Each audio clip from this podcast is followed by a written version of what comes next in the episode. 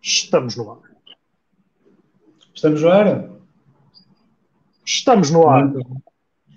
Fantástico. Bom, bem-vindos a mais uma a mais uma live do Comboio Suburbano. Boa noite a todos. Isso, já como sabem, se a burguesia tem o expresso também à noite, nós temos o Comboio Suburbano para apresentar as nossas opiniões. Eu estou a usar este chapéu por uma razão. Eu aqui há dias fiz uma, uma brincadeira no Facebook onde disse que se me mandassem um chapéu igual ao do George Galloway, eu usava numa, numa live nossa. Aliás, que eu usava nas nossas lives Portanto, a partir de agora, nas nossas lives, até, até eu me esquecer, eu vou continuar a usar este chapéu igual ao do George Galloway. Foi-me enviado pela Mariana Vieira e eu agradeci à Mariana Vieira a prenda que me mandou, porque epá, acho que fico muito fixe com este chapéu. Confesso que me dá um, um estilo que é, que é, qualquer coisa. Uh, a todos os que nos estiverem a seguir, aproveito para deixar o pedido desde já que subscrevam o nosso canal, que deixem o vosso like, que se puderem contactem connosco nas nossas redes sociais, nós vamos depois deixar aqui links para o nosso Facebook, links para o nosso Instagram, links para o nosso para, um, Twitter, enfim, para todas as redes que temos disponíveis.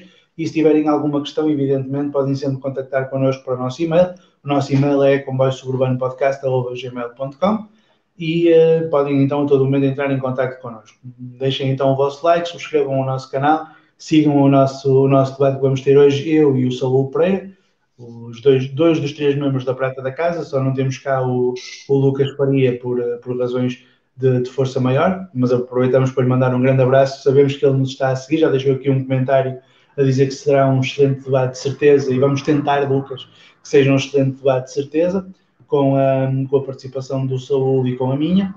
E temos hoje em, em, pauta três, eh, três assuntos, não é? Três assuntos que estão na ordem do dia. Este expresso de notícias que nós estamos a tentar fazer com alguma regularidade, basicamente é para, além de discutir nos temas gerais da, da política e da situação em Portugal e no mundo, falarmos especificamente da conjuntura, do que está a acontecer agora, das notícias que ocorreram nos últimos dias, na última semana, etc. E, portanto, hoje temos aqui uma pauta onde vamos falar acima de tudo, de três assuntos. Naturalmente, se vocês nos, nos comentários, deixem o vosso comentário no, no chat do, da live, quiserem que discutamos outro tema qualquer, estejam à vontade. Nós vamos tentar, eh, a menos que nos perguntem coisas que a gente não saiba, como é evidente, mas nos perguntarem coisas a que saibamos responder, vamos tentar responder a tudo. Mas, enfim, para já temos preparado falarmos da hospitalidade sueca, já vamos ver em que é que consiste esta hospitalidade sueca. Vamos falar na sequência disso, e vão perceber que as duas coisas estão intimamente relacionadas, da participação de Portugal na, na Feira Industrial de Hanover, que aconteceu também no, por estes dias, e o terceiro ponto que vamos discutir também é o, o novo nomeado para o Tribunal Constitucional, as suas opiniões e o que é que isso diz do, do país em que, nós, em que nós nos encontramos. Saúde, relativamente à hospitalidade nórdica, o que é que tu, o que é que te apraz dizer sobre esta temática que esteve hoje em cima da mesa? Explica-nos porque é que ela esteve em cima da mesa, no que é que ela consistiu e qual foi então o debate à volta disto que nós, que nós encontramos. Bem, uh, para começar, uh, boa noite a todos, obrigado a todos os que, os que nos estiverem a ouvir. Uh, é assim, para quem, para, para, nós que somos portugueses e para, e, para, nestas coisas, os nossos amigos mediterrâneos em geral, portanto, uh, para estas coisas, pelo menos uh, espanhóis, gregos, uh, sul, quem viva no sul da França e, e, e norte da África são, são nossos amigos, digamos assim. Com, com, com, o Estado espanhol as questões são mais complicadas, mas, mas, mas podemos falar de alguma afinidade nestas questões o estereótipo de que a população do, uh, do centro e do norte da Europa tem um, um, grau de frieza emocional um bocadinho diferente da, da nossa, esse estereótipo sempre existiu. E as pessoas que, uh, que o reproduzem vão fazendo piadas com ele, Uh, os, os, escandinavos em si, por exemplo, e mesmo outros, uh, outros povos do, do centro e, e, norte da Europa vão dizendo que que se aplica a uns, mas não a outros, que é uma questão também de classe social, tudo isso. Os dinamarqueses, por exemplo, odeiam ser, ser enquadrados dentro do, do, desse, desse estereótipo e uh, qualquer outro país, e agora vamos à questão da Suécia, normalmente qualquer outro país do norte da Europa e Escandinávia em, geral, em particular odeia ser uh, classificado com, juntamente com a Suécia e vamos hoje descobrir uh, uma das razões porquê. Uh, isto começa nas, nas, redes sociais, começa no, ainda antes do Twitter, começa no Reddit, numa daquelas threads que podia passar despercebida para, para o resto da, da, internet, para o resto das redes sociais, em que alguém pergunta, uh, em termos das nossas infâncias, daquilo que, que são as nossas vivências uh, sociais, uma coisa que nos tenha uh, surpreendido em termos de interações sociais e que nos tenha marcado de alguma maneira. E há então alguém que responde: bem, eu, eu vivo na, vivi na Suécia durante muitos anos, como presume-se que também essa pessoa como imigrante, portanto, não era, uh, era alguém de uma família imigrante na Suécia, como há, como há muitas, uh, o conceito de uh, dar de comer a quem está em tua casa não existe. nomeadamente, isto aqui, nomeadamente crianças que estejam, quando tu és convidado para brincar com, com um amigo teu sueco Uh, e chega a hora do jantar e se, isto dizendo que também os portugueses, por comparação a outras nações, por exemplo, do sul global, uh, têm um grau de hospitalidade bastante interessante, mas não, não é nada que, que se compare, por exemplo, a, a certas tradições de, de, África, da América Latina, por exemplo, mas uh, para nós o normal é ou se alguém está em tua casa, neste caso uma criança, ou diz, olha, é hora de voltares para a casa dos teus pais, ou se é hora de comer, vais comer connosco. Ao que parece, existe uma terceira opção para os suecos, que é manter a pessoa em tua casa, portanto, nomeadamente uma criança que não tem, portanto, uh, capacidades de socialização totalmente desenvolvidas e, por exemplo, a capacidade de dizer não ou de decidir por si própria que uh, tem que ir para casa, uh, mantê-la, portanto, em, eh, em, casa como visitante, tomar a sua refeição calmamente enquanto uh, a criança espera no, uh, no, no, quarto do amigo, neste caso. Bem, esta situação, esta descrição levou a um conjunto de reações, primeiro na própria no próprio Reddit, depois, quando este, esta publicação chegou a outras redes sociais, nomeadamente ao, ao Twitter e ao Facebook, principalmente toda a gente que utiliza o Twitter de países africanos, sul-americanos, mediterrâneos, mesmo sudeste asiático, toda a gente a perguntar porquê, o quê, que pessoas são estas? Será que isto será possível? Em parte até outras, outras outros países escandinavos a reagir, a dizer nós não temos nada a ver com isto, nós não conhecemos este, este país de lado nenhum. Uh, e, portanto, é assim. Uh, isto é uma piada, em, em, em parte. Isto é também um, uma questão social uh, relacionada com o capitalismo, com a ética protestante, com uma série de outras coisas. Mas vamos pôr as coisas onde eu as queria pôr, que é há características sociais, estereótipos que, de acordo com aquilo, com o país de que estamos a falar, servem sempre para, para o mesmo. Portanto, se fosse um qualquer país pobre, um qualquer país do sul global, ou imagine-se um país que estivesse em guerra com um país apoiado pelo Ocidente, a ser dito nas redes sociais ou em qualquer lado uh, que era normalizado este tipo de comportamento, isto seria amplamente usado para caracterizar esse povo como uh, indigno, como não civilizado. E estas coisas, para países do norte global, para países, neste caso da Europa do Norte, parece que nunca, uh, nunca, nunca é assim, nunca, nunca é suficiente para, uh, para se tirar este tipo de conclusões. O que, é, que é que te apraz dizer, Vilela? Que estás aí uh, já riste, já reagiste? Diz-me coisas. Epá, honestamente, relativamente a esta questão, o que eu tenho a dizer é que eu acho muito engraçado sempre quando o nosso fascínio relativamente aos povos do norte da Europa, relativamente às civilizações, às civilizações superiores, subitamente fica, fica coxo, não é? encontra os seus próprios limites, encontra os seus próprios, enfim, encontra as suas próprias provas em contrário, não é?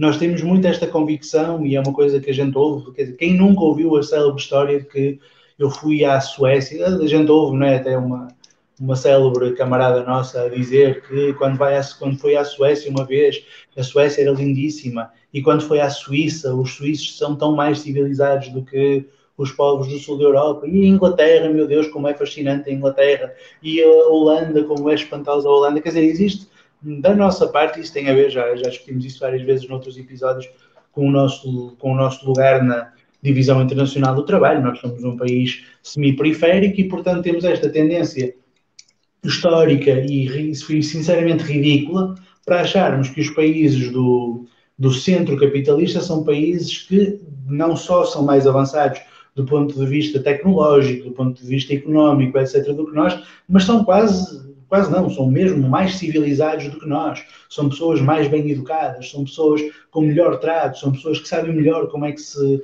eh, enfim, como é que se devem comportar com outras pessoas. São pessoas mais bem educadas de uma forma geral. E depois o que é que nós temos? Nós temos estas provas concretas de que não é exatamente assim, não é propriamente assim, não existe exatamente essa superioridade toda da parte deles, inclusivamente existem práticas nesses povos que nos parecem a nós práticas bastante deseducadas, bastante deselegantes, bastante enfim, eu não quero dizer indecentes, mas quero dizer, mas usarei a palavra indecentes só no sentido de, de serem práticas que quando nós as comparamos com aquilo que nos parece ser decência elementar, elas não passam no teste da decência elementar.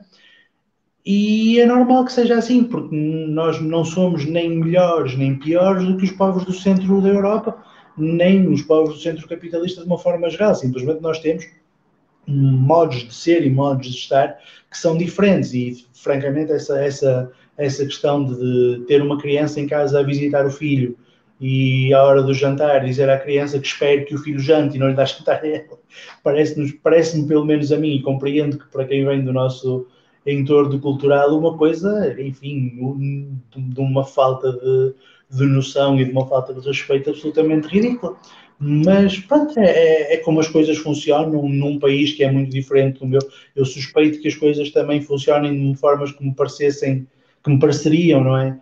Uh, muito estranhas se eu fosse para a Bolívia, se eu fosse para a Mongólia, unicamente porque são países que ficam em zonas do planeta distantes da minha, onde forçosamente os costumes não são os mesmos que existem aqui e onde necessariamente haverá um conjunto de práticas que não são as práticas que nós costumamos ter aqui uh, em Portugal e no sul da Europa.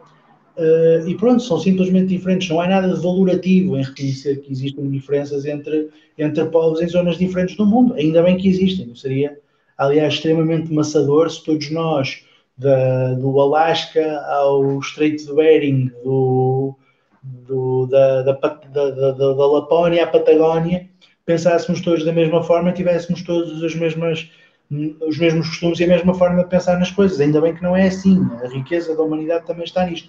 Mas de facto é divertido, eu não posso negar que é divertido, constatar que os povos que nós consideramos o supra-sumo, não é? O, a prova de, de, como é que as pessoas devem comportar, não é? O critério do bom senso e o critério do bom gosto, depois fazem coisas que nos parecem eh, completamente, completamente inaceitáveis, completamente inacreditáveis não, que não têm nada de.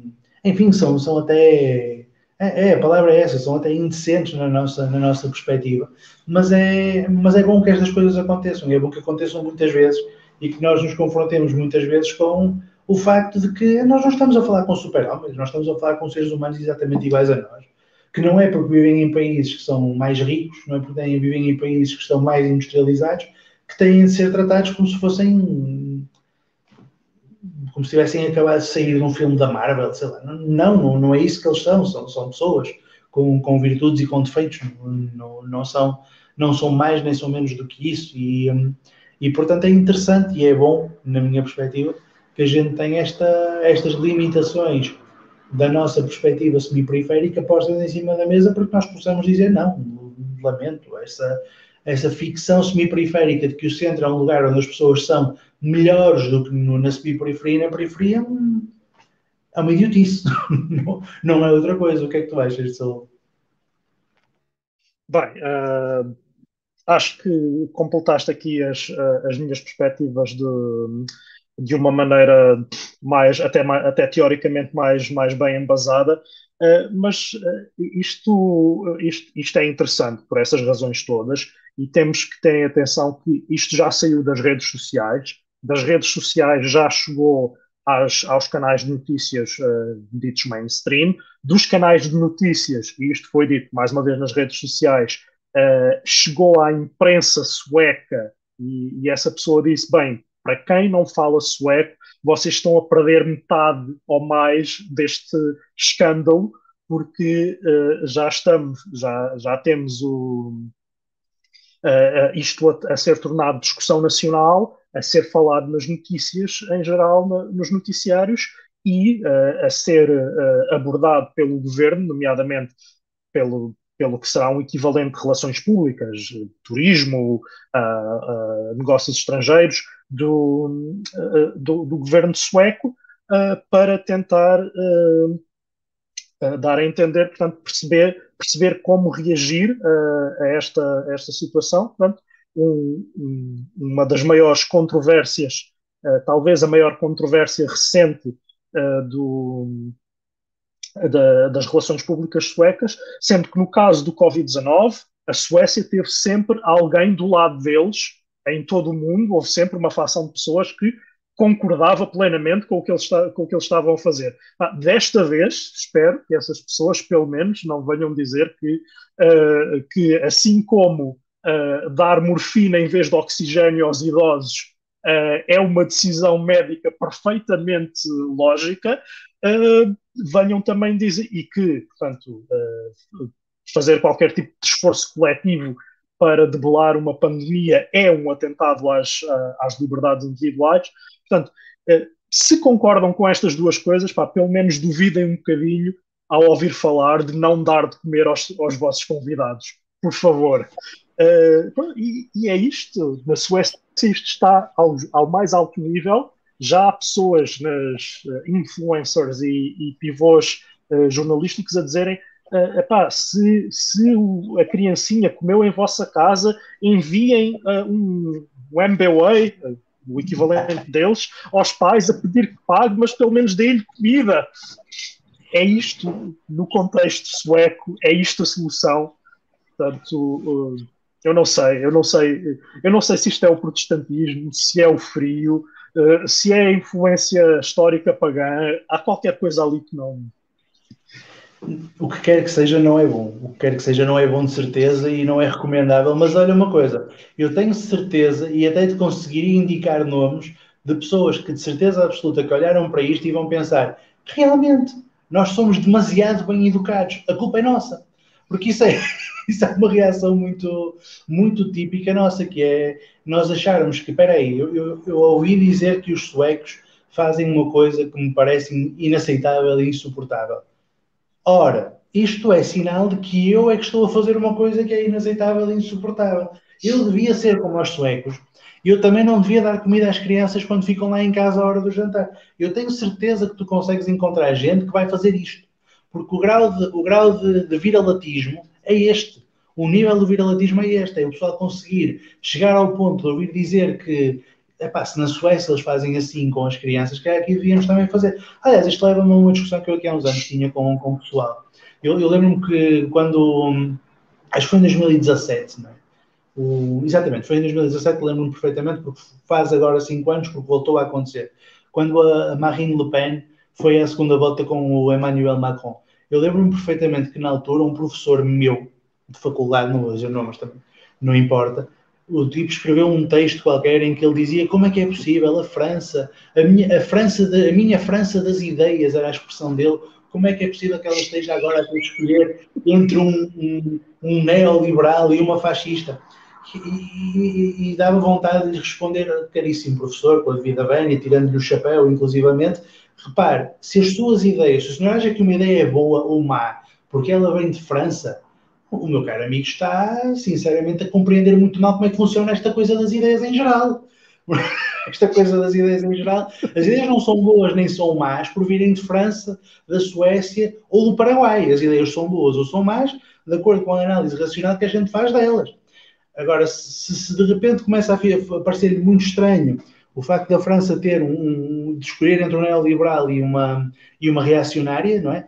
Eh, de extrema-direita, primeiro, eu tenho algumas dúvidas que o senhor tenha acompanhado a política mundial nos últimos anos, porque isso era a consequência lógica e natural daquilo que tem sido o processo de, de, de desvalorização do papel dos países europeus no Conselho das Nações, daquilo que tem sido a entrada de, de, populações imigrantes e da caução que existe à repressão e à discriminação dessas comunidades imigrantes nesses países do, do centro europeu. Portanto, se o senhor olhou para a realidade dos últimos 30, 40 anos e não percebeu que ela ia levá-lo em linha reta para um ponto em que os franceses iam ter de escolher Macron ou Le Pen, como é que o senhor dá aulas numa faculdade? Pergunta. Porque não, não, não compreende coisas elementares de como é que o mundo está a funcionar à sua frente. E, e é perceptível, é compreensível que não compreenda. Porque a relação que estas pessoas têm com esses países é uma relação babosa. É uma relação quase religiosa. O pessoal, há uma, há uma expressão que eu, que, eu, que eu vou reproduzir, mas as palavras não são minhas são do Neil Doricos, não é? Um, ele diz, ele fala dos, dos, estudantes dele que vão estudar para Harvard e vão estudar para, para a Sorbonne e vão estudar para, para Oxford, ele diz a tesão, a tesão com que eles vão estudar para Harvard é uma coisa inacreditável, eles vão para lá deslumbrados, eles pensam que vão ver eh, sei lá o quê, e vão para uma faculdade, senhores, uma faculdade que há de ter mais recursos, há de ter mais ecrãs plasma, há de ter mais coisas do que uma faculdade portuguesa, brasileira ou o que quer que seja, mas que é uma faculdade, tenham santa paciência. Este deslumbramento, que é uma coisa, é, mas, turista, mas é este deslumbramento do, do semi-periférico em relação ao centro, que é uma coisa que nós aqui vemos muito bem e que foi apanhada há mais de 100 anos pelo, pelo ESA, não é? É uma coisa que mete dó. E sinceramente eu consigo ver pessoas como este professor e como outros professores e professoras, uh, de que volta e meia vamos falando aqui no, no comboio,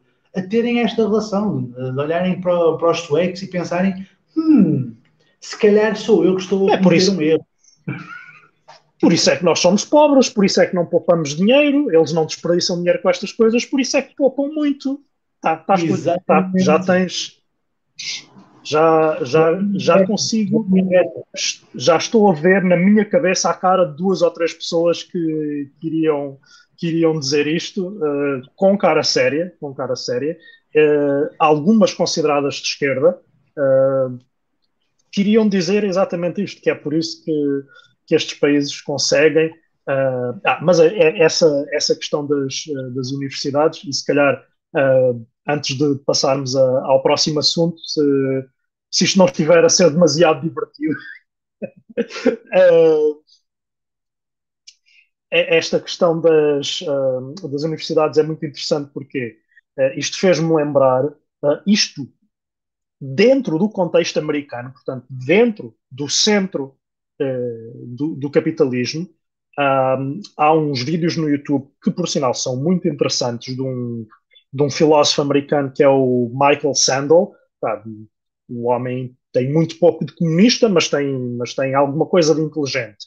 Uh, embora uh, as, uh, as, considerações dele sobre propriedade, por exemplo, sejam completamente burguesas e por isso idiotas, mas sobre tudo o resto ele, ele tem algumas considerações interessantes. E, e as gravações que estão no YouTube são de aulas desse senhor numa dessas muito, numa dessas três ou quatro grandes universidades americanas. eu creio que não estarei enganado em dizer que é também Harvard, que ele, que ele dá aulas em Harvard. E, e um dos primeiros comentários que eu vejo a um desses vídeos, uh, quando, quando devia estar a estudar para outra coisa qualquer, era alguém a dizer: uh, bem, mas uh, ok, o professor a falar é muito interessante, mas a participação dos estudantes, aquela turma não é diferente da minha turma num community college uh, nos Estados Unidos. E, e, isto leva a toda uma discussão de que, tanto nos Estados Unidos, nessas uh, Big Five, na, na, Ivy League, como no contexto do ensino universitário do, do norte global em geral, do ensino universitário mais, mais uh, prestigiado, não é uma, uma elitização, uma enorme elitização intelectual que se consegue com essa, nessas instituições. Conseguem-se é contactos com elites sociais e económicas já existentes uh, que depois intersecionam com elites ou, ou pessoas acima da média a nível intelectual, mas que uh, o que principalmente estão ali a fazer é uh, redes de contactos para os seus grandes negócios, para os seus grandes uh, trabalhos de legitimação do império e, e, tu, e, tudo mais. Isto para dizer que, mesmo dentro do, do contexto do centro imperial, porque pode-se fazer essa discussão que os Estados Unidos contêm centro e periferia dentro de si próprios, uh, dentro do contexto do, do, do centro imperial, uh, essa, essa percepção existe de que esta superioridade dos, das Ivy Leagues, da, do, da, da, malta, da malta extremamente estudada dessas elites, afinal não é assim tanta e, e devia ser uh, muito mais posta em causa do que, uh, do que é, portanto, não, não a produção científica em si, mas a, a, a superioridade uh, intrínseca de quem estuda nesses, nesses locais e quem, e quem se forma nesses locais por comparação a qualquer outra universidade respeitável no, no, resto do mundo e, neste caso, até no resto dos, dos Estados Unidos. E não sei se, em termos de cascar no centro imperial e no norte da Europa, já, já tivemos a nossa cota parte para hoje. Ah, se bem que os próximos assuntos também, também, também vão à volta disso, não é? É, nós não vamos sair muito deste, deste exercício que nos faz bem, é da maneira que nós nos mantemos em forma, a bater, no, a bater não só no centro imperial, mas acima de tudo, e eu hoje estou muito virado para aí, bater nas pessoas que na semi-periferia ficam, enfim, com baba a escorrer sempre que se fala do centro imperial e, epá, tenham tanta paciência, não, não estão a falar de nada de assim tão espantoso, assim tão fora do, do comum. Já agora só aqui dar uma saudação aos dois, aos dois camaradas que já nos contactaram, o Lucas, que nos deu aqui um boa noite. Boa noite, Lucas, não é? Uh, para a próxima tens, para bateres também no, no Centro Imperial junto connosco e ao Zé Silva, não é? Que nos deixou aqui um oi gente, oi Zé Silva. Vamos então continuar a, a, nossa, a nossa discussão. O segundo tema que nós tínhamos aqui posto em cima da mesa foi também um tema que esteve hoje em cima, teve esta semana na pauta e que é daqueles temas que, epá, é, lá está, eu ainda há bocado falei do ESA e, e estas, estas, estas notícias são, são notícias que me fazem achar de vez em quando que eu moro dentro da obra do ESA. Eu, eu fico muito, muito convencido disso sempre que eu vejo estas, estas coisas, não é?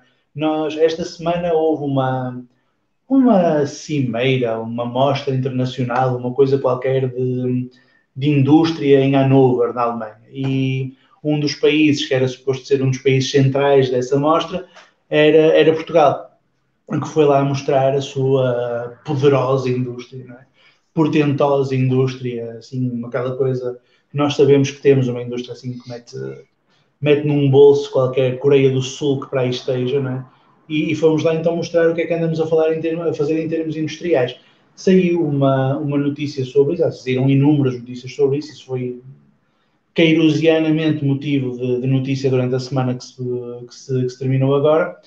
Uh, e o que é que a nossa indústria foi, foi lá mostrar? Eu tenho aqui a notícia aberta à minha frente e basicamente houve uma, uma fábrica de peças de automóveis, mais uma fábrica de peças de automóveis, e depois outra fábrica que faz cintas para automóveis. Uh, há aqui também gente que faz um, developers de software para, para a indústria automóvel, uh, developers de, de, algoritmos para quê? Para quê? Para a indústria automóvel. Uh, ou seja, há aqui uma série de, de, de indústrias e de, de enfim, chamemos indústrias de, tecnologia e desenvolvimento, de investigação e desenvolvimento, o que lhe quisermos chamar que decididamente aquilo que fazem como, como produção é basicamente peças, sejam essas peças mesmo peças físicas, é? volantes, puxadores de portas, manípulos para abrir e fechar vidros, fazem peças para, para a indústria automóvel alemã. E depois temos indústrias que aquilo que fazem é software para essas mesmas indústrias alemãs. Portanto, fica, ficou claro, ficou claro pela, pelas indústrias que foram a essa mostra que uma boa parte delas aquilo que faz é basicamente aquilo que a indústria alemã não, não considerou rentável o suficiente fazer de raiz no seu, na própria Alemanha. As áreas da produção automóvel que a Alemanha considerou que ficavam caras demais fazer lá, ou que não fazia sentido estarem a fazer lá, estarem a criar uma fábrica de propósito para fazer volantes, deixaram que Portugal criasse uma fábrica de volantes, de modo que se criou esta situação económica em que nós exportamos volantes para a Alemanha e depois compramos o automóvel já feito vindo da Alemanha. E a consequência disto é que, como é evidente, um automóvel inteiro é muito mais barato do que um volante e, portanto, nós estamos a ter esta situação de permanente dependência económica, porque produzimos, do ponto de vista industrial, já nem vou falar depois das questões dos turismos e disso e daquilo, mas se quiseres pegar por aí também força nisso, nós estamos a produzir coisas de baixíssimo valor para importarmos do centro imperial coisas de alto valor que nos mantêm permanentemente numa situação de déficit de dependência económica. Isso, isso, isso é uma coisa que, que vamos vendo cada vez mais uh, e principalmente quando nos apercebemos do que é que, de facto, a indústria considerada de topo e a academia considerada de topo em Portugal faz, produz e lança para, para, o, para o centro imperial, portanto, para, o, para os mercados alemães, americano e, e, e restante centro imperial, é exatamente isso, portanto, tudo aquilo que Portugal no limite faz é alimentar a produtividade da, da Alemanha, uh, da França, do Reino Unido, dos Estados Unidos, seja, portanto, e isto pode ser feito de muitas maneiras. Produção de uh, portanto, uh, passos intermédios da, da, da produção industrial uh, sediada ou uh, propriedade desses, desses países, ou, ou, com propriedade nesses países. E aqui temos a Auto Europa, por exemplo, uh, está em Portugal, que, que, acho que para algumas estatísticas até conta como exportações portuguesas, portanto, é o facto de trabalhadores portugueses fazerem peças, carros que, que são vendidos em todo o mundo como alemães e cujo principal lucro vai para acionistas alemães. Uh, esse é um tipo. Outro tipo é fazer exportar, portanto, para serem uh, uh, montados noutros países, peças que vão, mais uma vez, acrescentar à produtividade de, dos produtos finais, dos produtos finais transformados uh, nesses, nesses países. Portanto, Portugal, Portugal nem tem tamanho para ser, para ser tão desgraçado como, como o Brasil ou, ou certos países em África uh, ou, ou, países de, de extração primária, uh, mas também não é por isso que se torna um país de, de, de venda de produtos transformados finais. Portanto, uh, Portugal, como não, como não nos conseguiram arrastar para a extração primária, Uh, deixam-nos aí nessa, nesse intermédio que é, o, que é acima de Portugal, portanto é, é ser é, é ser, é ser semi-periferia. Eu, eu, vi um mapa há pouco tempo que até no, até no Império Romano a, a, a, península da, da Galiza, da, da Lusitânia, era, uh, nem era a mais pobre, nem era a mais rica de, de, de, do Império, portanto, até no Império Romano éramos semi-periferia. Uh, mas, mas esta, esta península não incluía o norte, não incluía o Porto. Portanto, não sei se pode considerar Portugal. Uh, se pode considerar um Portugal ancestral ou não, isso é uma grande discussão, mas uh, esta posição intermédia vai sendo realimentada uh, e no contexto da União Europeia, portanto, temos aqui exportação de peças, exporta, produção de passos intermédios da produção industrial, exportação de quadros, e a exportação de quadros pode acontecer de duas maneiras. Ou as pessoas literalmente imigram como quadros altamente formados em Portugal para serem quadros intermédios na, nos, países de, nos países do centro do capitalismo, uh, quadros intermédios muitas vezes altamente produtivos, porque, uh, porque Portugal enterra muito dinheiro na formação dessas pessoas para elas irem, portanto, uh, faz, dar a ganhar muito dinheiro aos acionistas alemães, que por sua vez pagam impostos uh, ao, ao Estado alemão, portanto, ao Estado, ao Estado Central alemão, e que depois, quando esses impostos têm que vir um, um bocadinho para impedir que se morra a fome em Portugal é considerado um roubo. Portanto, que uh, os impostos resultantes do lucro uh, nos, nos, quais entraram quadros intermédios portugueses, trabalhadores imigrantes portugueses na, na base da, da, produção industrial, uh, peças, peças e softwares portugueses exportados, não ao preço da chuva, mas muito abaixo daquilo que, que, que, deveriam ter, ter que, que, seriam se fossem lá produzidos.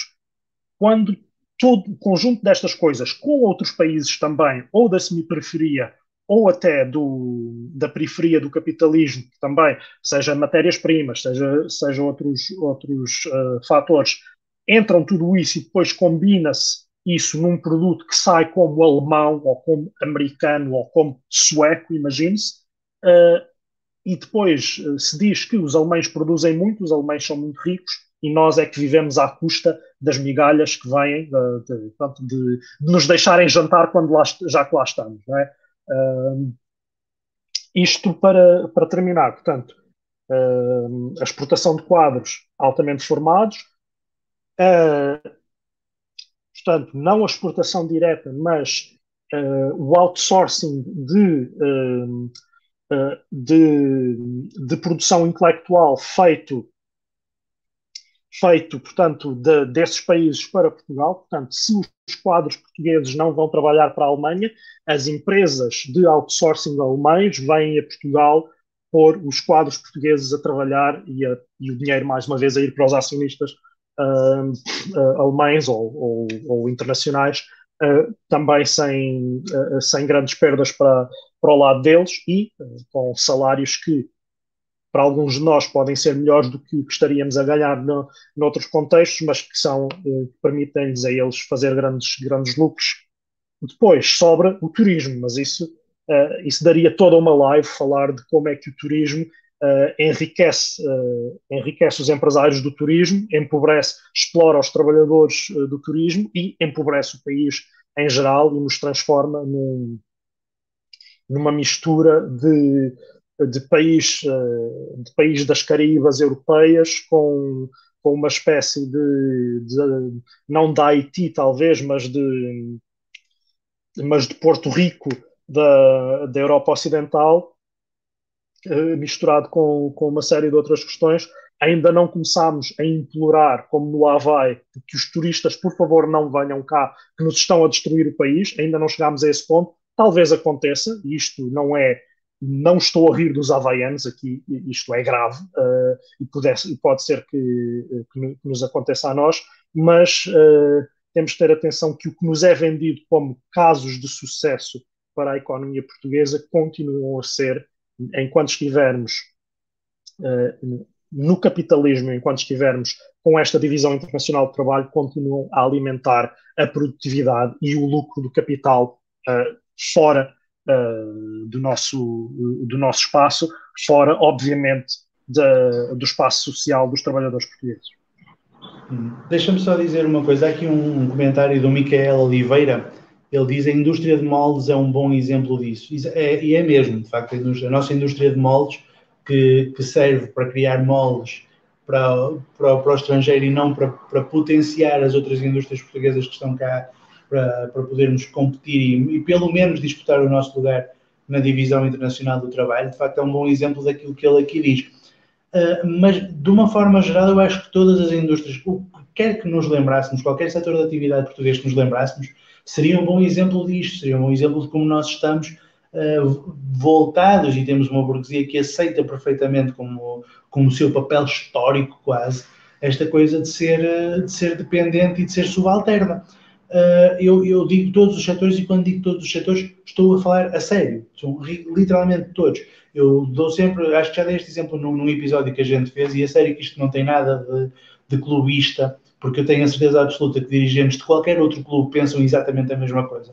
Há um, na altura em que houve, nas eleições em que o Luís Filipe Vieira ganhou uh, as últimas contra o João Noronha Lopes e já acho que era contra o Rui Gomes da Silva também, houve um, uma entrevista que fizeram ao Luís Filipe Vieira em que lhe perguntaram um, o que é que ele achava, enfim, políticas de contratações de jogadores, e a dada altura o Luís Filipe Vieira diz literalmente isto: nós somos um, um clube que exporta jogadores, porque isto não é a Alemanha. Palavras textuais dele. Ele acha que é da natureza das coisas que um clube de futebol. Nem na bola, nem na bola nem saímos disto. Nem no futebol, nem no nada. Em todos os setores de atividade, literalmente, incluindo o futebol. Acham da natureza das coisas que a Alemanha tenha clubes de futebol que importam jogadores bons. Que venha a Portugal e leva os melhores jogadores. Vai ao Brasil e leva os melhores jogadores. Vai à Argentina, melhores jogadores. Vai aos Camarões, melhores jogadores. Vai à China, melhores jogadores. E Portugal não vai nunca na vida sequer estar em condições de competir com os clubes que fazem isto.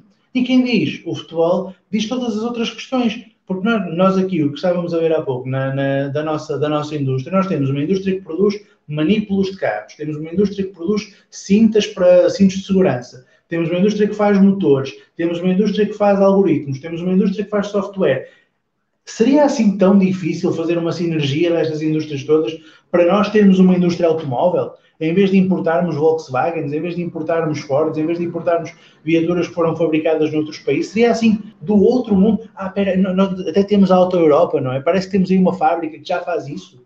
E se calhar era possível termos 7 ou 8, ou 30, ou mais. Não, era um, não, não estamos a falar de uma coisa que era que é ficção científica, estamos a falar de uma coisa que é execuível. Nós temos uma série de setores da fileira de produção automóvel que já estão cá, só teríamos de expor a trabalhar em conjunto para que eles, em vez de exportarem aquilo que produzem para que a Alemanha faça carros inteiros e nos venda, trabalhassem em, em sinergia para que nós produzíssemos carros e depois encontrássemos quem nos comprassem.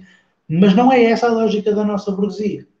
E esse é um grande problema que este país tem. É que, de facto, quem tem empresas, quem tem fábricas, quem tem condições de produzir coisas e decidir vendo a quem, vendo o quê, vendo por que preço, está interessado, quer e aceita como natural, seja um fabricante de moldes, seja um fabricante de peças de automóveis, seja um presidente de um clube de futebol, aceita como absolutamente natural que a sua tarefa é produzir aquilo que os senhores lá na Alemanha decidiram que era bom produzir-se, porque são melhores do que nós, porque são loiros de olhos azuis, porque são arianos, porque têm um sangue melhor do que o nosso, porque falam uma língua germânica e nós falamos uma, uma língua latina, porque são protestantes e nós temos uma tradição católica. Enfim, depois a gente vai, vai encontrar todas as justificações deste mundo e do outro para dizer porque é que faz sentido e porque é que é natural nós estarmos na nossa posição de subalternidade. Isso aí, uma coisa, uma coisa que os, que os que os quadros burgueses, que os intelectuais burgueses fazem muitíssimo bem há 200 anos, é justificar porque é que nós estamos numa posição de subalternidade e não podíamos estar em mais nenhum sítio. E nunca vamos conseguir sair daqui. E até é bom para nós estarmos aqui, porque se nós um dia tivéssemos as condições económicas da Alemanha ou as condições económicas da Holanda ou da Bélgica, gastávamos tudo em vinho.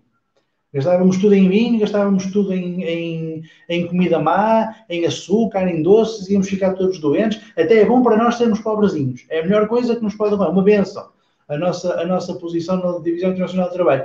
Ah, eu, isto não é uma piada, quer dizer, há, há, há, há literalmente economistas a dizer coisas parecidas com esta, ou que vão dar aqui, se a gente levar o raciocínio até às últimas consequências, na televisão.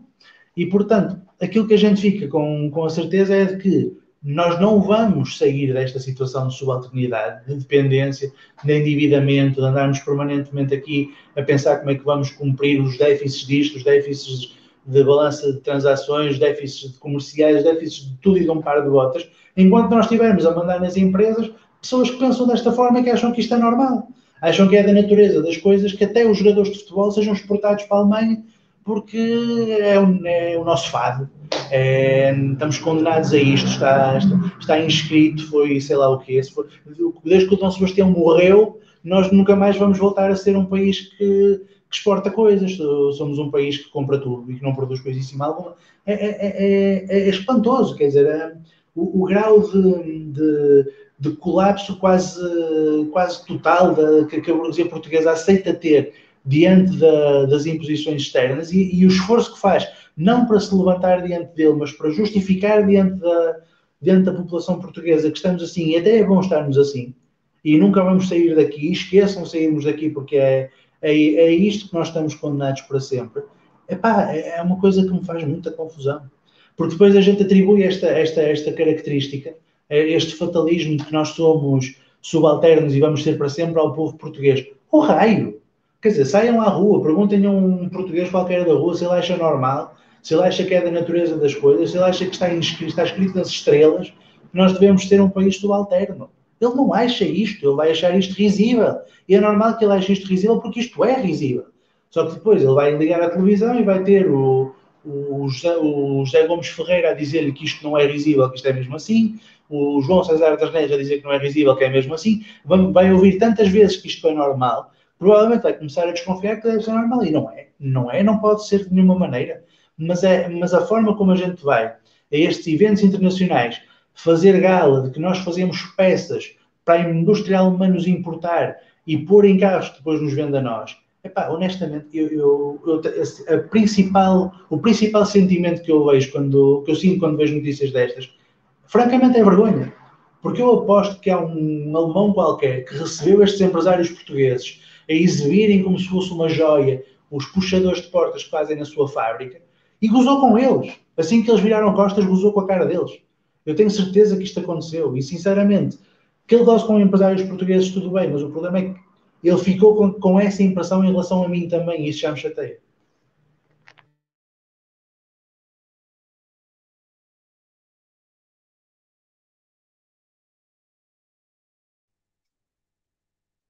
Isto é, é, é na, quando vamos uh, também discutir a parte do turismo e até da, e até da, do comércio de, do real estate, do imobiliário em Portugal, esta questão da subalternização e do, e do fado português é, é, é ainda mais óbvia. Portanto, uh, chega a um ponto em que parece que é normal o destino das nossas cidades ser reserva de valor para empresários mais ou menos escrupulosos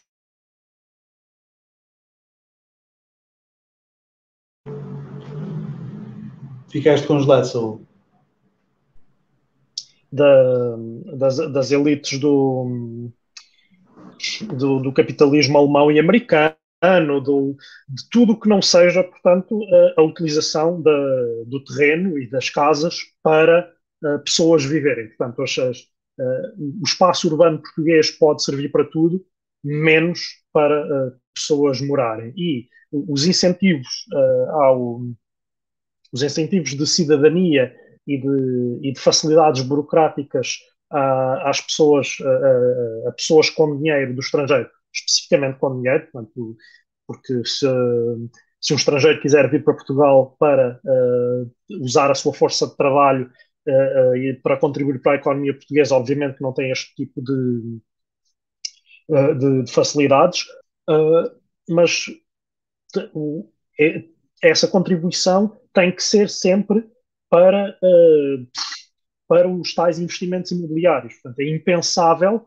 que, uh, imagine-se que, que, seria, que fosse de alguma maneira uh, encorajado e seria perigoso autoritarismo que o investimento estrangeiro em Portugal que desse direito a esse tipo de benesses fosse no setor produtivo nomeadamente em setor produtivo de, de produtos transformados finais e, e, não intermédios. Portanto, tentar uh, obrigar que assim fosse faria de Portugal provavelmente uh, um país pária, uh, no, perante, primeiro perante si próprio e depois perante o, o sistema internacional atual que, que, nos quer a nós nesta situação, como quer o Brasil a produzir soja, como quer que de, do Congo só saiam as, as terras raras, de que, que, quer, que queria até há alguns anos que da China uh, só, saísse, uh, só saísse mão de obra barata, de certa maneira correu-lhes mal a, a, certa altura, a, a, quem, a quem queria isso, mas são outras, são outras discussões, que, e que, portanto, e que já é mau o suficiente que assim seja, mas pior ainda em Portugal é o nível de racionalização a que, desde o topo da burguesia até à mais desgraçada pequena burguesia, se consegue fazer desta situação o limite de racionalização e de justificação intelectual que se consegue dar a, este, a, esta à posição de Portugal na, na divisão internacional do trabalho. Sim, é, é completamente verdade tudo isso. Enfim, depois há um problema aqui que é nós, nós queremos combater esta ideia de que nós somos um país atrasado que tem muita coisa para aprender com os países do centro da Europa e de facto isso é absolutamente verdade. Nós não somos um país que tenha de pedir lições de civilidade a, a Amsterdão, a Paris ou a Londres. Isso é verdade. Só que às vezes parece que sim. Quando nos saem pela, pela, pela, pela frente, e aqui falamos do nosso terceiro, do nosso terceiro tema, pessoas como o indivíduo que era para ter sido cooptado para juiz do Tribunal Constitucional esta semana, um, enfim, com as suas opiniões absolutamente descabeladas sobre, sobre, enfim, sobre a vida. Eu nem sei, eu nem sei como qualificar o que é que o homem, o que é que aquele indivíduo é, o que é que aquele indivíduo pensa sobre, sobre o mundo. Eu não sei se, enfim, para, quem não estiver familiarizado, esta semana, está, aliás, está em curso um processo de cooptação de um juiz para o, para o Tribunal Constitucional. O Tribunal Constitucional tem uma composição de X juízes que são eleitos e outros tantos que são cooptados por aqueles que foram eleitos pela Assembleia da República. Um dos juízes cooptados, penso que por uh, reforma saiu do Tribunal Constitucional, é necessário cooptar um novo, e pensou-se em cooptar para, para esse lugar um juiz que disse, enfim, eu vou só dizer uma das pérolas dele, que o aborto em caso de violação não deveria ser eh, legal, na medida em que ele tinha lido estudos que provam que as mulheres violadas não, não engravidam com grande regularidade.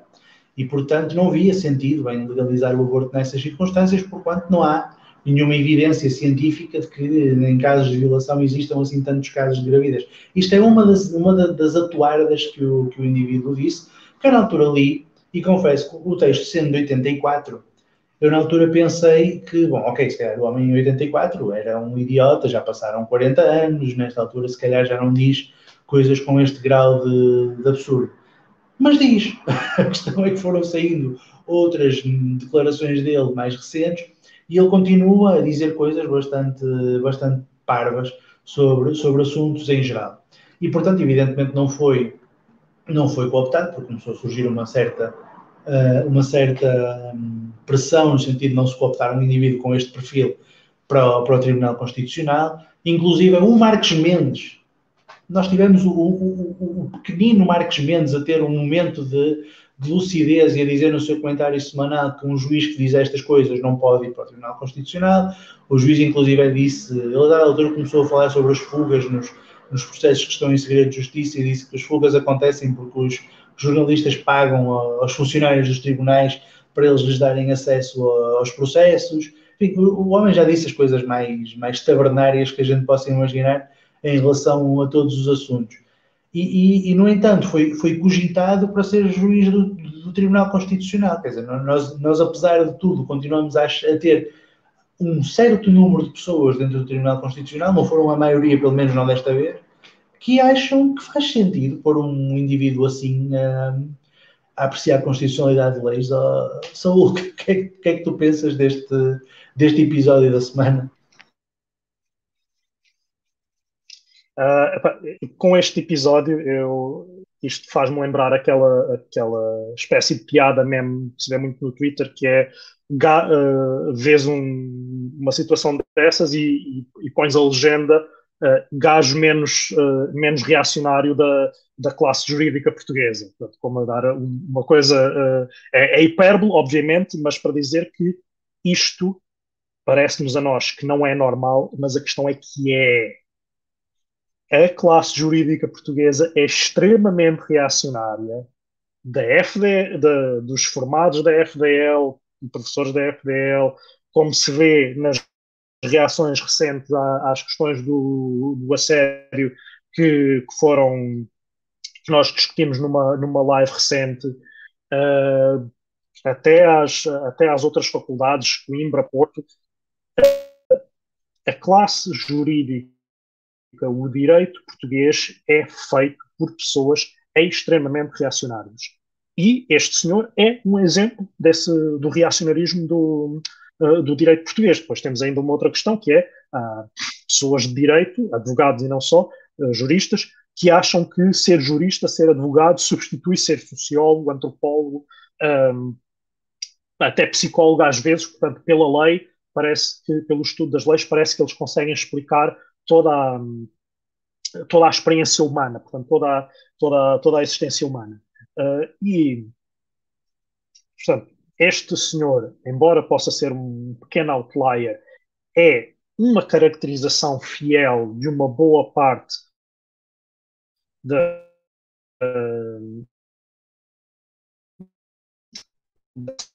ju, jurídica, juízes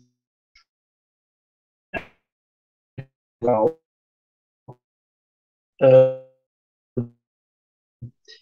estas pessoas circulam nas não só se tolera entre, entre iguais, digamos assim, mas também porque conseguem mascarar o seu reacionarismo num grau tão grande de, de abstração e de intelectualização.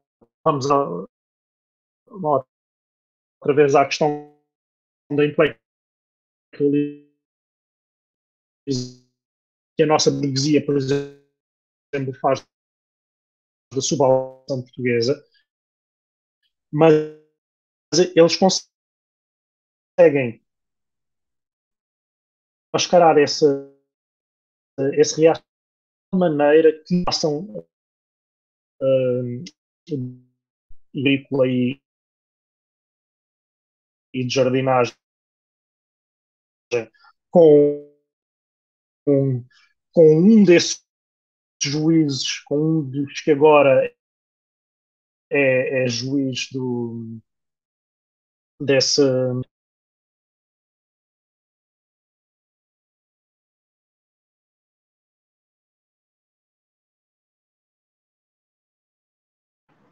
Acho que ficamos temporariamente sem o Saúl. Hum, ele parece-me que ficou aqui com, com um problema de, de, conexão. Estás de volta, Saúl?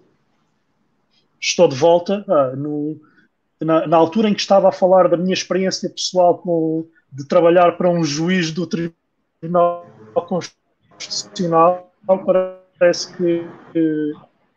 uh, Censura! Uh, fui abaixo. É isso? É, foi isso que se passou?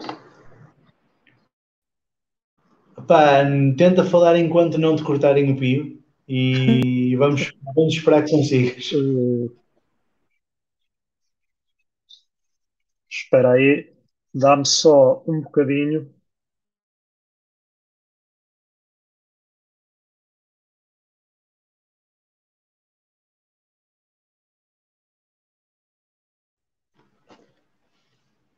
Senão, eu tenho aqui uma coisa Estou muito engraçada para ler quando. Sim, sim, estás aí, força, força. Continua a tua intervenção. Uh, e então, estas, estas pessoas, uh, para, para terminar, conseguem disfarçar muito bem o seu reacionarismo no, na convivência social do dia a dia, porque uh, camuflam num grau tão grande de intelectualização e de conceptualização e de efabulação que que chegamos a um ponto em que não estamos a perceber que alguém nos está a dizer que uh, o aborto não deve ser um direito fundamental de, de direito de, de, autonomia corporal das mulheres, que as, as relações pessoais não devem uh, entre adultos não devem ser uh, ju, geridas apenas pelo, pelo consentimento. todo esse o grau de apego dessas pessoas a, a um conjunto de conceitos alicerçados na, na, tradição jurídica mais antiga que existe uh, é, uh, é muitas vezes tão bem disfarçado intelectualmente que ninguém percebe que, que esta gente é muito, muito reacionária. Eu, eu queria só ler de longe, mas de muito longe, o melhor texto que foi escrito sobre esta questão porque eu, quando eu disser o autor do texto, a gente vai perceber que, que este texto só pode ser espetacular. Este texto é do Zé Ribeiro Castro, do antigo presidente do, do CDS. E o texto chama-se O Assalto ao Tribunal Constitucional. Preparem as vossas, as vossas cabeças para, para coisas que vos vão deslumbrar, não é? Diz ele, a técnica é conhecida. acusar outros de algo que nós próprios estamos a fazer. É desse tipo a denúncia pela deputada Isabel Moreira, Isabel Moreira, de entorce violento no Estado Democrático, apontando secretismo do Tribunal Constitucional. O que se passa? Trata-se de manobrar para dominar a composição do Tribunal Constitucional. Há um ano, em março, os deputados Isabel Moreira e José Manuel Pureza, Pureza, tomaram posições públicas no sentido de usarem as audições parlamentares de candidatos a juízes do Tribunal Constitucional para apertarem o crivo ideológico sobre a eutanásia.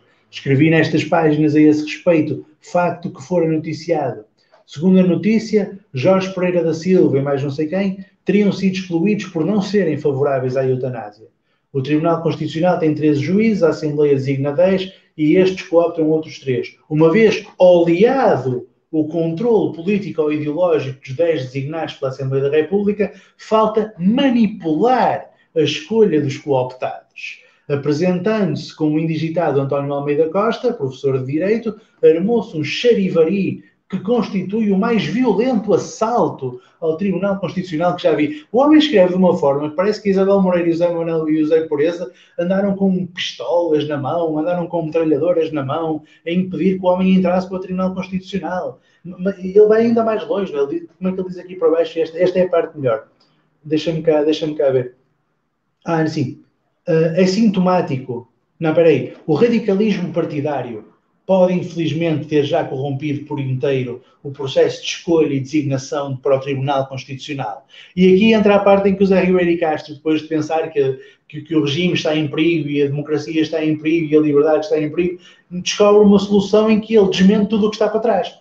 O único remédio, tendo em conta que o radicalismo partidário corrompeu por inteiro o processo, será a passagem da tarefa para o Supremo Tribunal de Justiça, como já foi sugerido. Mas então, o processo está completamente corrompido. O marxismo cultural já tomou conta da escolha dos juízes e agora, para ser juiz, não se pode ser nem favorável à, proibição da eutanásia, nem favorável à proibição do aborto, nem favorável a nenhuma pauta reacionária. Se o tipo tem uma pauta reacionária, ele não nem entra para a carreira de juiz, nem entra. Fica à porta do, do Centro de Estudos Judiciais. E depois ele quer que o Supremo Tribunal de Justiça analise a, a, a constitucionalidade das, das leis e deixe de haver Tribunal Constitucional. Alguma coisa aqui não joga. E não joga porquê? Porque o José Ribeiro Castro está perfeitamente aquilo que tu estavas a dizer há pouco, que de facto, do, dentro, da, dentro da formação dos juristas, existe muito maior tendência para que se formem juristas que são pessoas com posições conservadoras do que para a formação de pessoas que têm posições progressistas. Isto não é uma coisa, quer dizer, dar um exemplo concreto que, toda, que eu creio que até já saiu na, na, na imprensa uma vez o Jorge Miranda, que é professor do Tribunal Constitucional, é o, aliás, é conhecido como o pai da Constituição de 76. Eu creio que ele já chegou a dizer no, no, nos jornais uma vez que ele se recusava a dar, a dar, a fazer provas orais com alunos que aparecessem na prova oral, enfim, vestidos de uma forma que ele considerava que não era compaginável com a, com a dignidade daquela prova, ou que não tinham uma barba feita ou que não tinham, enfim, ele, ele, ele escudando-se num argumento que não tinha nada de, de regulamentar, que não tinha nada de, jurídico, era simplesmente eu, eu, eu, acho que esta prova tem uma determinada seriedade e a vestimenta daquele indivíduo não é compatível com a seriedade desta prova, eu não lhe faço a prova. E isto acontecia, isto acontecia na Faculdade de Direito de Lisboa. Não acontecia no, nos confins do Utah com, com um neocon que dava aulas de Direito Constitucional ali. Não, era aqui em Portugal. E este juiz, este juiz, este professor universitário, formou muitos juízes que decididamente levaram para o tribunal estas perspectivas sobre a vida, estas perspectivas sobre a organização da justiça e sobre o que é o direito e como é que ele deve funcionar. Portanto, fazermos esta coisa, que está a haver um assalto ao Tribunal Constitucional, porque não pode ir para lá um juiz que diz que uh, a violação não leva à gravidez. Tenham vergonha, quer dizer, tenham juízo, tenham dó de mim, Tenham dó de mim, até porque logo a seguir se diz que a solução é transferir para o Tribunal Constitucional, onde aí sim estão juízes que não passaram nem sequer pelo crivo destas tais audições parlamentares de que ele fala, e portanto estão lá a defender as ideias que aprenderam com os Jorge Mirandas desta vida, sem escrutínio de ninguém. Esse é o ponto, e é esse o objetivo, é transferir para ali. Aliás, quando isso acontecer, e se isso acontecesse, eu tenho muitas dúvidas, para não dizer que tenho quase certeza, que demoraria muito pouco tempo para que acontecesse em Portugal um conjunto de coisas que a gente vê acontecer, por exemplo, no Estado espanhol agora. Para quem não tem estado atento no, às notícias, no Estado espanhol está, está a haver um grande escândalo, que é o escândalo Pegasus.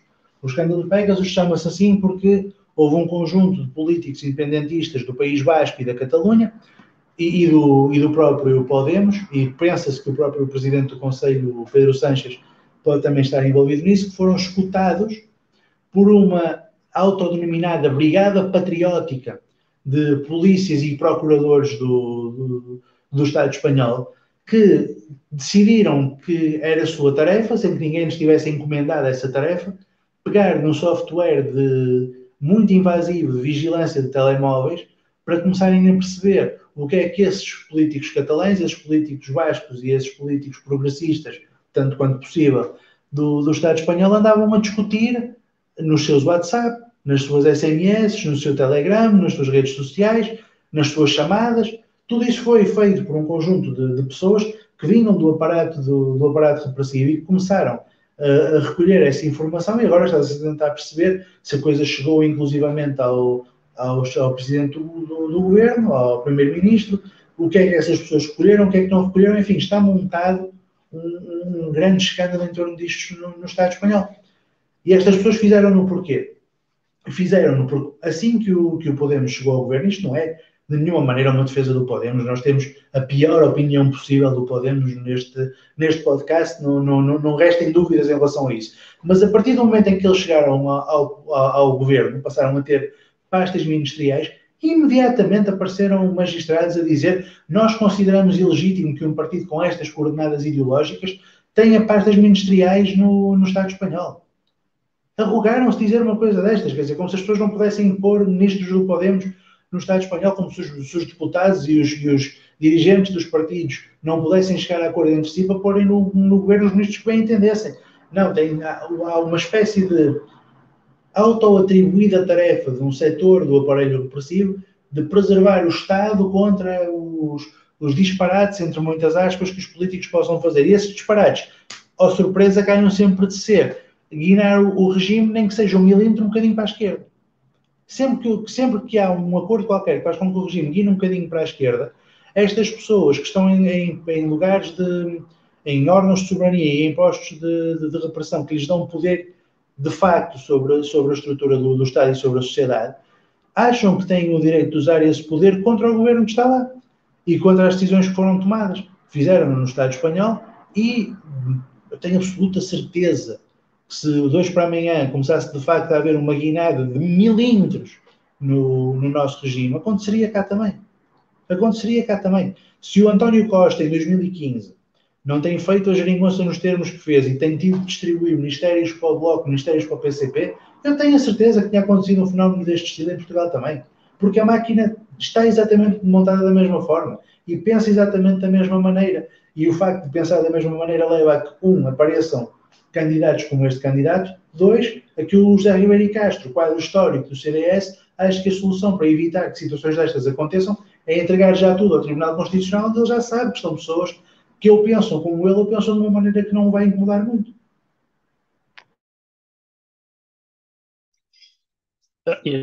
Isto do, do Pegasus, do Pegasus como reação ao Podemos uh, e da e de, e, e de outras questões semelhantes, uh, lembra-me o contexto, o, conceito de resposta desproporcional.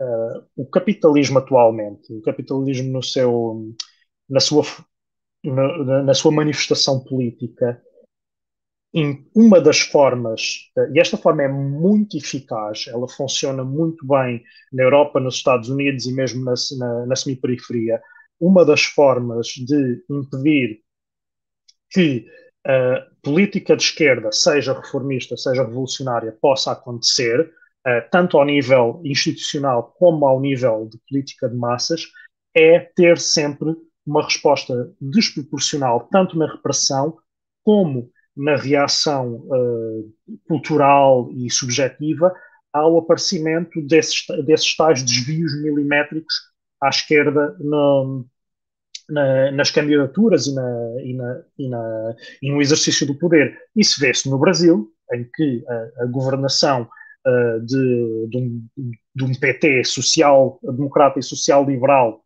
no final já, já praticamente só social-liberal, leva a uma resposta completamente desproporcional de, a, a nível cultural e a nível uh, repressivo de anticomunismo, portanto, contra algo que nunca, nunca foi comunista e que nunca representou uma ameaça real à, à continuidade institucional de, da política burguesa no Brasil, mas sabendo que, uh, que há uma possibilidade, mesmo que remota, de, de, de, de existirem veleidades populares de, de querer alcançar o poder uh, quando esse tipo de, de linhas políticas se aproximam dele, a resposta tem que ser logo rápida e desproporcional por duas razões. Para exatamente a eliminar e para dar às massas a percepção de que aquela era a opção mais radical uh, que esta profissional é aquilo que permite que, por exemplo, Lula da Silva possa, mesmo com a alquimia ao seu lado, possa continuar a dizer que é um líder proletário, que é um líder popular, que é um líder. Uh, ele pode não dizer que é revolucionário, mas há quem o diga por ele. Uh, é o que permite dizer que uh, Sanders nos Estados Unidos seja considerado um líder proletário, um líder popular, um líder de massas, porque a resposta do sistema é tão que uh, a percepção de quem vê essa resposta de fora só pode ser que isto só pode ser um perigoso revolucionário. Deve ser isto o mais perigoso revolucionário que, que existe. Jeremy Corbyn a mesma coisa no Reino Unido. Nós temos hoje uma, uma notícia, porque é o. Eh, vamos falar de deslumbramento uh, português com, com, a Europa Central e do Norte. Nós temos o, o jubileu da Rainha com a nossa empresa.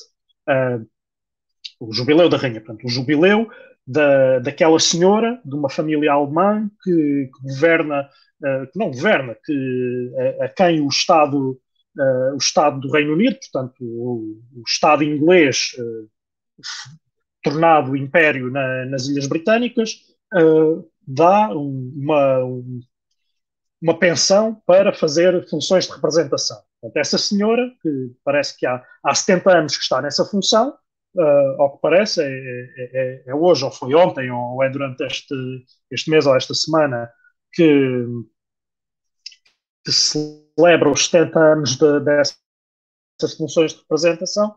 Um, e então, essa, veio já uma notícia sobre o facto do, do Corbyn estar preparado para, em caso de sucessão, usar uma qualquer manobra legal ultramanhosa para impedir que o príncipe Carlos uh, ascenda ao trono. Portanto, uh, o Corbyn continua a viver, como se diz mesmo em inglês, a viver sem pagar renda na cabeça destas, destas pessoas. Uh, infelizmente, isto faz com que aquele senhor super simpático, que é, e, e, eu acredito que seja uma pessoa ótima no trato pessoal e, na, e até nas, nas opiniões, na maior parte das opiniões políticas que tem, uh, mas que não representa qualquer tipo de, de política revolucionária para o, para o, Reino Unido, nem em geral para o mundo, mas a reação do sistema uh, das, uh, da imprensa, do, do restante establishment político, tudo o resto, é tão forte que dá a entender que aquele homem é de facto a coisa mais revolucionária que pode existir no Reino Unido ou, na, ou, ou em toda a Europa. Portanto, isto vai, vai continuar a ser assim durante muito tempo, até que, uh, como, como às vezes digo, pá, esta gente um dia há de ver um comunista a sério e aí cagam-se todos.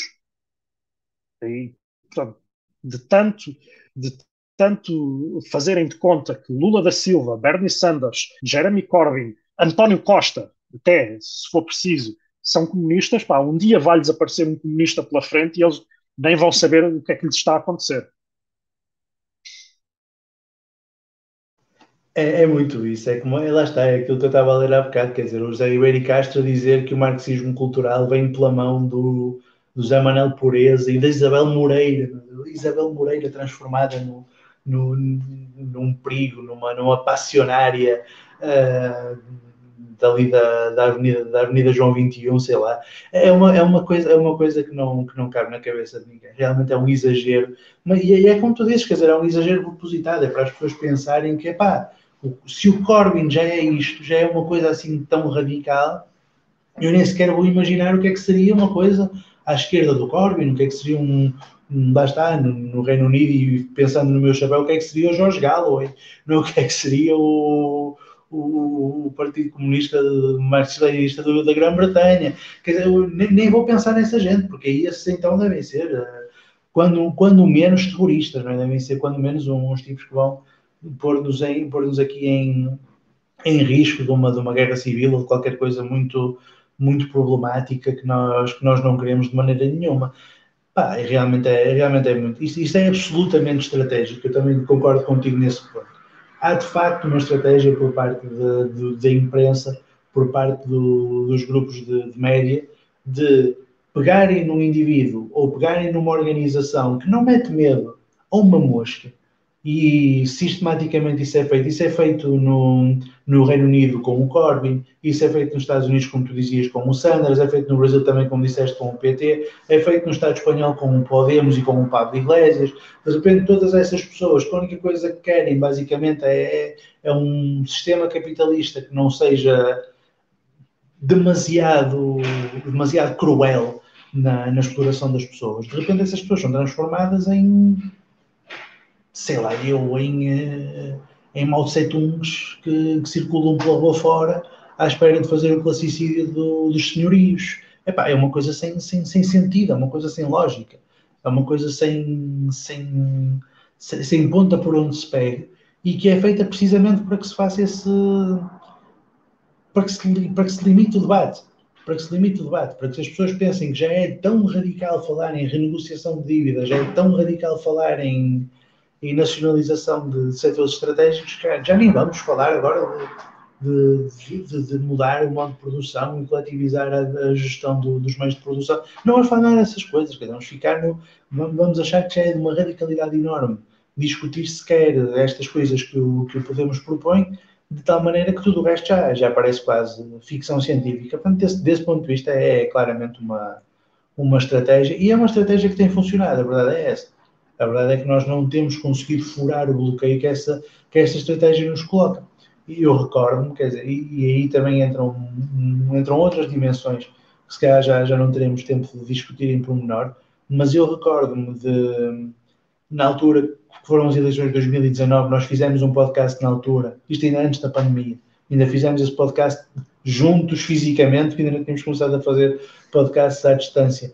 Eh, sobre, sobre os resultados de 2019. Eu lembro-me perfeitamente de, na altura, um, um, dos temas que nós discutíamos tinha sido a eleição da, da, da eleição da, da, deputada do Livro, não é? a eleição da, da Joacine Catar Moreira, e a forma como essa eleição estava a ser recebida com toda a, a violência do mundo, com toda, enfim, com uma rudeza que nós não, não, não, não esperávamos ver de um partido que é um partido que é membro dos Verdes Europeus, que são um grupo parlamentar que tem, do Parlamento Europeu, que tem representantes, não tem, há hoje representantes no governo alemão, que, tem, que, não é de nenhuma maneira um grupo parlamentar que ofereça qualquer perigo, qualquer capitalismo, qualquer lugar do mundo. E, no entanto, estava a ser recebida aquela eleição de uma deputada do Livro como se viesse aí a revolução amanhã. Claro que há, há, há várias dimensões aí que nós não podemos escamotear. Havia, evidentemente, uma dimensão racista na reação que houve, não, não, vamos fazer de conta que não houve. O facto de estarmos a falar de uma mulher negra não é indiferente para a forma como a reação uh, se comportou perante essa eleição. Tanto assim é que, quando agora foi eleito o Rui Tavares, a reação não teve um décimo dessa, dessa virulência. Portanto, havia de facto coisas que estavam ali que não tinham a ver com o partido, tinham a ver com a pessoa. Uh, e, portanto, tinham a ver com a origem dessa pessoa, tinham a ver com o género dessa pessoa, tinham a ver com uma série de características que essa pessoa tinha e não vamos fazer de conta que não tinham. Uh, no entanto, ao mesmo tempo, aquilo que se fez nessa altura, e eu lembro-me que até, ou foste tu, fui eu que, que, usou essa, que usou essa frase, era uma prova de que they see it coming, não é? Eles veem que vem aí qualquer coisa e, portanto, como começam a ver, começa a surgir uma reação um bocadinho mais mais fora da caixa, mais fora dos partidos que até agora eram tolerados. Agora começou a aparecer um partido que ainda não fazia parte do lote dos tolerados, que mesmo que tenha um programa que é perfeitamente tolerável, o facto de ele começar a ter alguma espécie de, de representatividade já é um sinal de alerta e nós vamos ter de, antes de tudo e mais nada, dar um soco na cabeça do, do, eleito deste partido para as pessoas perceberem que não se pode falar como aquela pessoa fala, não se pode ir na direção que aquela pessoa vai, mesmo que aquela direção, na realidade, não faça nenhuma mostra na, na dominação de classe, não importa. O que importa é que nem sequer se pense em sair fora das quatro linhas que nós já decidimos que são as, as quatro linhas do regime. E quando se começa a pensar assim, nós temos imediatamente uma reação tão, tão bruta que as pessoas mudam lá de ideias. E para se fazer isso é preciso ter pessoas em lugares de decisão que possam fazer isto. Às vezes, às vezes não sempre, dá jeito que estejam na direção de, de meios de comunicação pessoas profundamente reacionárias, e os estão, e os estão, quando a gente vê quem são os diretores de, do, dos jornais, dos observadores, dos solos, de, de tudo o que para aí está de imprensa, e começa a ver o que é que essas pessoas pensam politicamente, percebe perfeitamente que a direita não tem, não precisa de grandes posições parlamentares para fazer avançar a sua, a sua pauta política, porque já tem essas posições onde as coisas realmente se decidem, onde as coisas realmente se, se, se naturalizam e se tornam hegemónicas, e precisa de pessoas também no aparelho repressivo, e também as tem. De tal maneira que, volto a dizer, eu não tenho a menor dúvida que se dois para amanhã houvesse realmente ministérios do Bloco, ministérios do Bloco de Esquerda, nós íamos ter um caso Pegasus em horas. Estou completamente convencido disso. Sim. Sim, sim. iríamos ter uh, para cima de para cima de tensões, para cima disso. Havia, havia de, de arranjar maneira de prender um ou dois, de, de, de fazer coisas do estilo.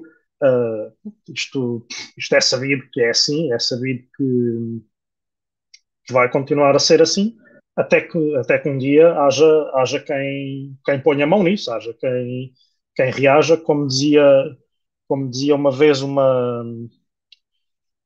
uma fulana das Filipinas pergunta a uma, a uma camarada americana então, mas vocês lá não, não há exército popular nos Estados Unidos? Então, o que é que vocês fazem quando há um polícia corrupto na, na, no vosso bairro?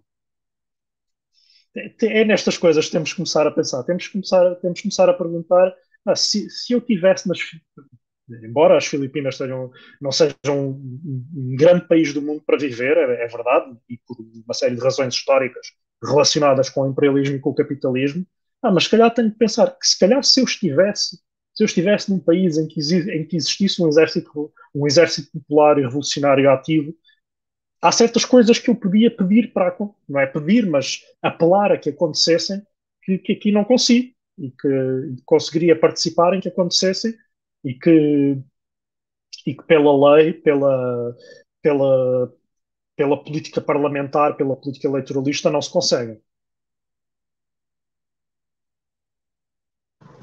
É verdade, é um facto.